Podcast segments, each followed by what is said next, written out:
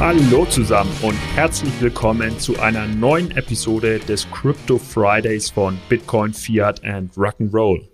Mein Name ist Michael und in der heutigen Episode führe ich euch durch diverse Mini-Interviews mit deutschen Krypto-Experten zum FTX-Debakel. Die FTX-Ereignisse sind unübersichtlich und lassen zumindest mich fassungslos zurück. Unmittelbar nach der FTX-Pleite haben zahlreiche Medien darüber berichtet, dass die FTX-Ereignisse nun der Todesstoß für Kryptowährungen seien und nun ein jahrelanger Kryptowinter folge. Doch ist dem wirklich so? Und kein Scherz, wie viel hat Sascha Lobo persönlich durch die FTX-Pleite verloren? Um diese Fragen zu beantworten, führe ich euch durch unsere Kurzinterviews von circa zwei bis sechs Minuten mit deutschen Krypto-Experten. Alex und ich haben diese Interviews auf der CryptX dieses Jahr in Frankfurt aufgezeichnet und dabei Krypto-Experten wie Simon Seiter, Holger Rohm oder Sascha Lobo für euch vors Mikro geholt. Starten wir durch. Die ersten zwei Interviews sind mit Sascha Lobo und Jonathan Knoll von Etonic rund um das Thema Kryptowinter. Ich habe zuerst Sascha Lobo gefragt, was die Implikationen für seinen Alltag und sein Geschäft sind, wie die Industrie so etwas in der Zukunft verhindern kann und warum der Kryptowinter gut ist, um jetzt langfristig Projekte sauber durchziehen zu können. Was sind die Implikationen des äh, FTX-Dramas erstmal für deinen Alltag und dein Geschäft? Für meinen Alltag bedeutet das konkret, dass ich eine sehr hohe zweistellige Eurosumme wahrscheinlich verloren habe. Ich überlege, ob ich mich und wie ich mich davon erholen kann. Okay, und wie glaubst du, kann die Industrie sowas in Zukunft verhindern? Man muss erstmal die ganze Konstruktion betrachten. Ich glaube nicht, dass es sich um einen klassischen Scam handelt.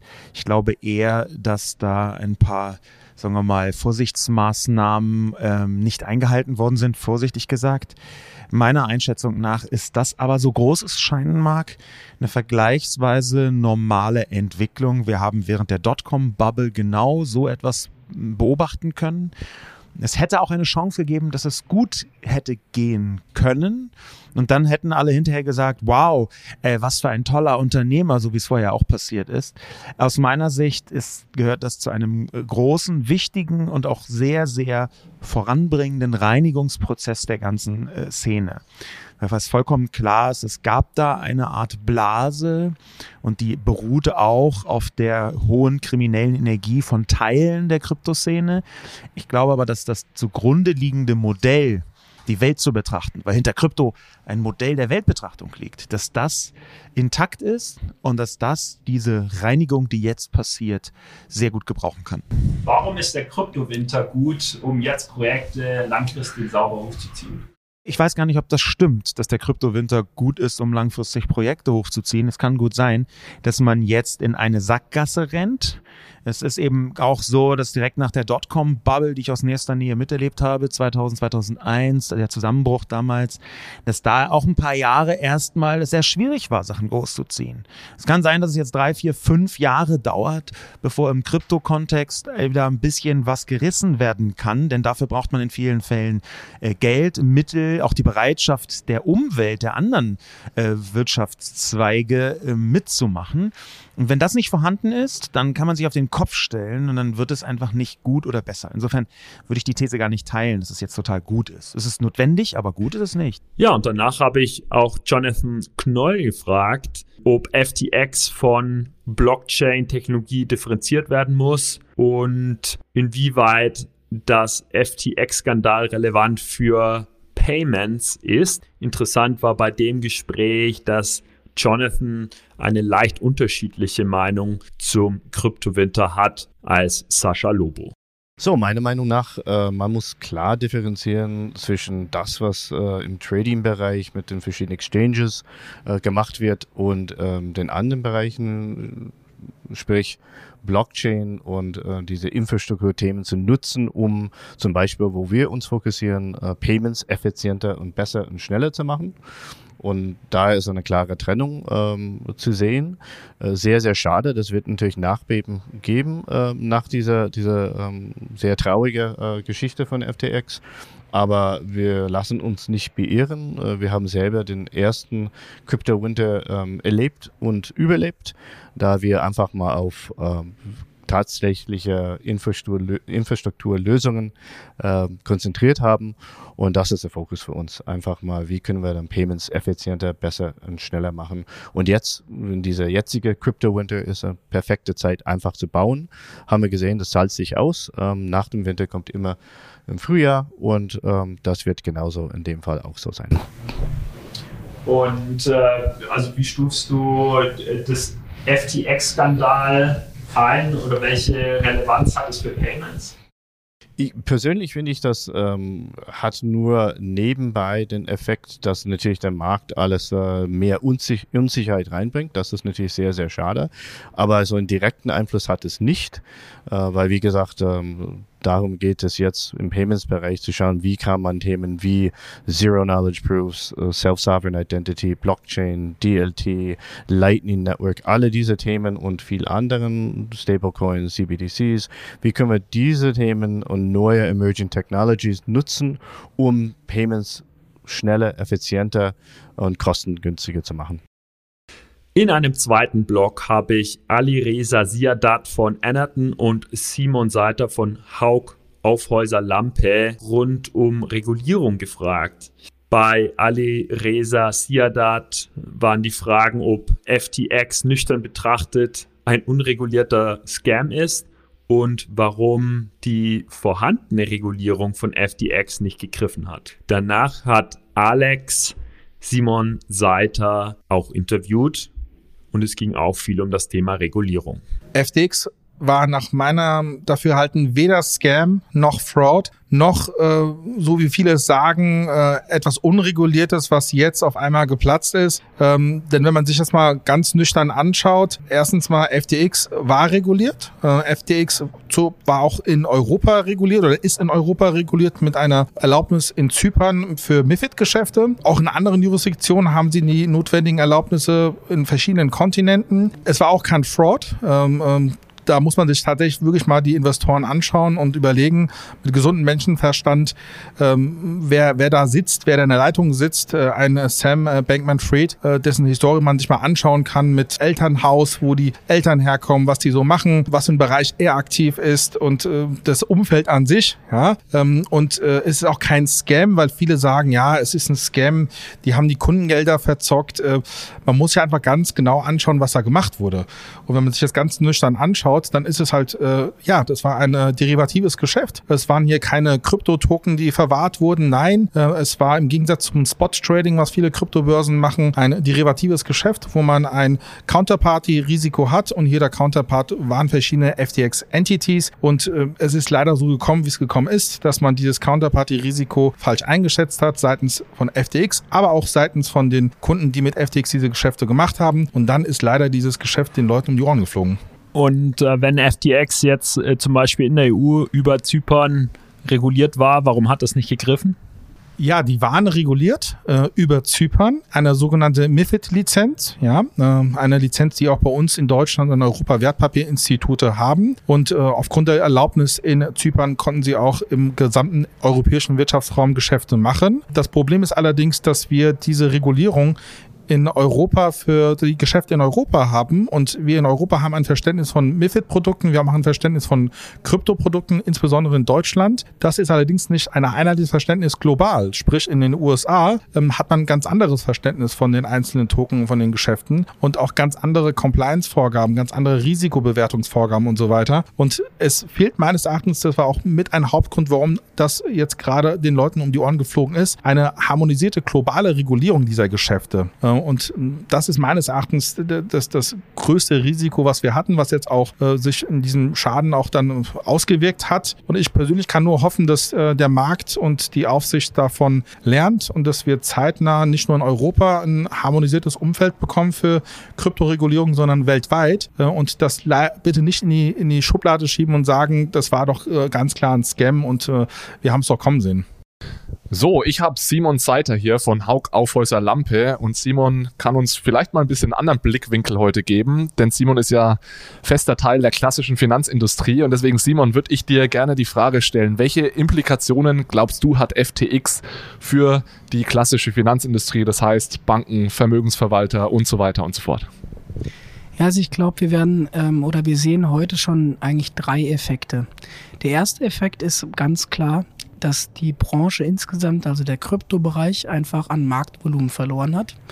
Ähm, weil natürlich so eine Pleite einfach damit einhergeht, dass die Leute Vertrauen in die Assetklasse verlieren. Das ist einfach schade, weil an den Assets selbst hat sich nichts verändert. Die Blockchain funktioniert genauso wie vorher. Ähm, nur ein zentraler Provider, der unreguliert war, ist ausgefallen. Und das hat einfach nichts mit Krypto an sich zu tun, sondern leider einfach teilweise mit den, muss man sagen, unseriösen Geschäftsmodellen, die sich um diese neue Asset-Klasse gebaut haben.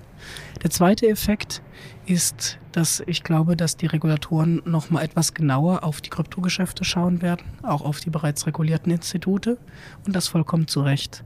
Es ist gut und wichtig, dass regulatorische Ansprüche an Kryptounternehmen steigen werden und dass auch die Durchsetzung der Prüfung dieser Kryptounternehmen äh, intensiver wird.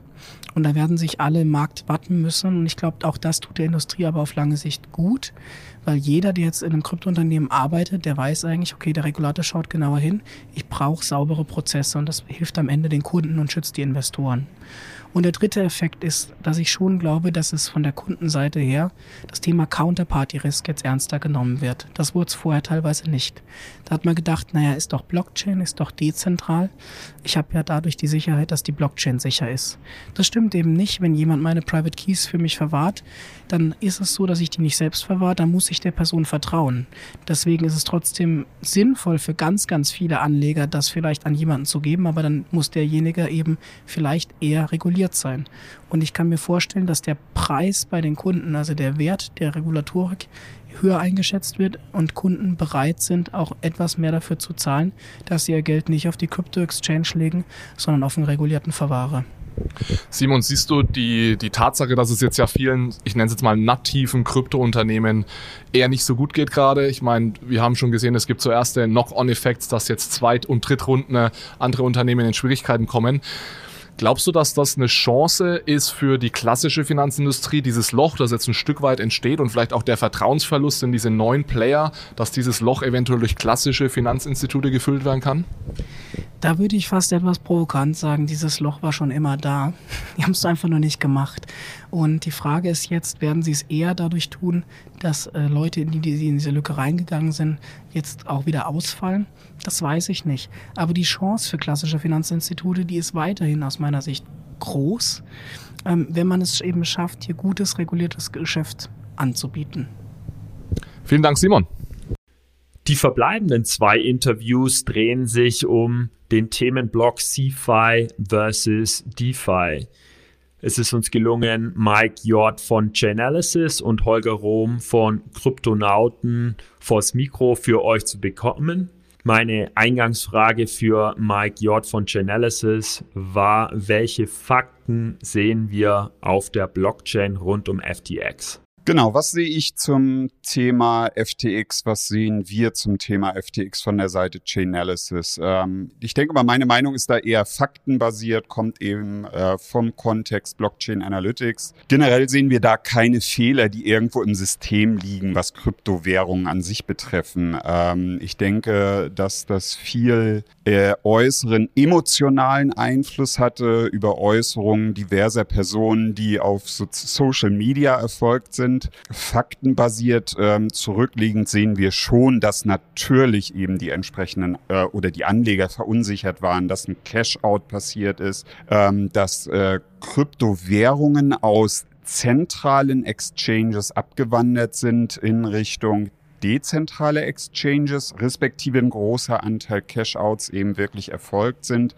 Denn ähm, so dieser Wandel von äh, Central Exchanges Richtung Decentral Exchanges ist eher botseitig äh, vollzogen worden. Also da waren die entsprechenden Bots dahinter. Ähm, das sind so ein paar Fakten, die wir da sehen. Ansonsten jetzt eine nach einer Woche oder der, der, der ganze äh, Vorgang ist jetzt eine Woche alt, hat sich das Ganze aber auch schon wieder etwas nivelliert. Wir haben zwar noch negative äh, Trading Values, die wir bei den Exchanges sehen. Das heißt also, es wird mehr Kryptowährung abgezogen, als das eingezahlt wird. Ähm, aber wir sehen keine wirklichen Peaks mehr. Das Ganze hat sich ziemlich nivelliert. Es ist eine gewisse Ruhe auch schon wieder eingekehrt. Welche Anfragen erreichen euch aktuell am meisten? Also ohne jetzt natürlich Kundennamen zu nennen, was interessiert die Marktakteure, seien es Regulatoren oder äh, Privatsektor, ähm, Repräsentanten wie äh, Banken oder Versicherungen, was interessiert jetzt? Was wollen die wissen, um diese Krisensituation zu bewerten, zum Beispiel bei einer Due Diligence, ob jetzt ein, ein, ein Unternehmen gekauft werden soll? Wie so immer im Thema Blockchain Analytics wirklich valide Insights zu bekommen, was die einzelnen Player auf der Blockchain wirklich machen. Was sind also die Exposures? Incoming, also Receiving Exposures, Sending Exposures.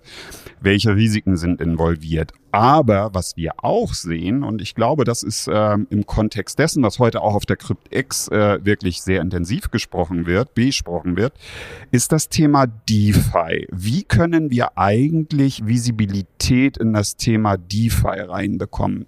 Bei DeFi reden wir ja nicht immer nur über Kryptowerte-Transaktionen, sondern äh, in einem Smart Contract sind ja viele Prozesse reinprogrammiert, die erstmal mit Kryptowerte-Transfers gar nichts zu tun haben haben.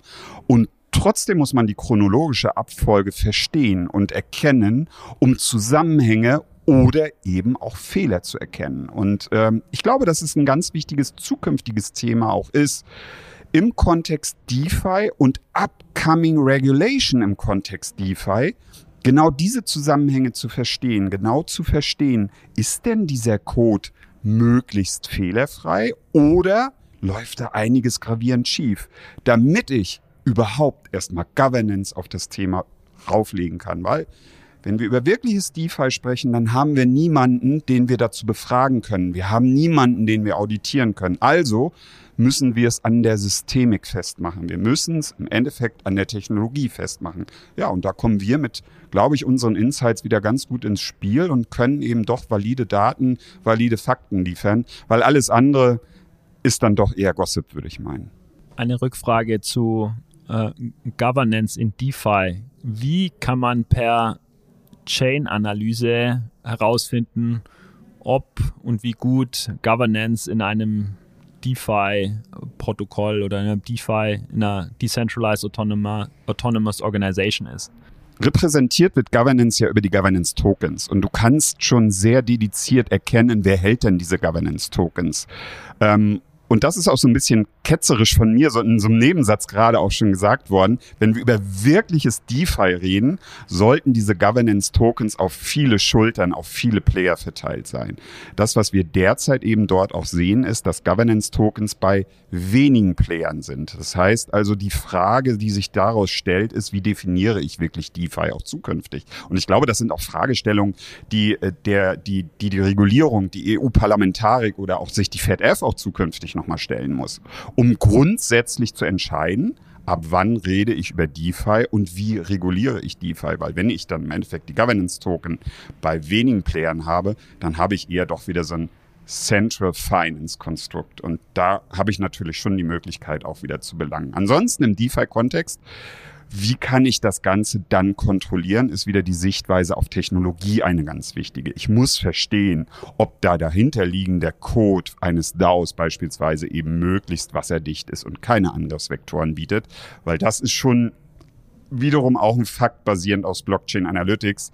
DeFi ist das Go-to-Target für Hackers. Ja, da ist nicht irgendwo eine Central Exchange, die da angegriffen wird, sondern es sind die DeFi-Protokolle, die diese Angriffsvektoren bieten.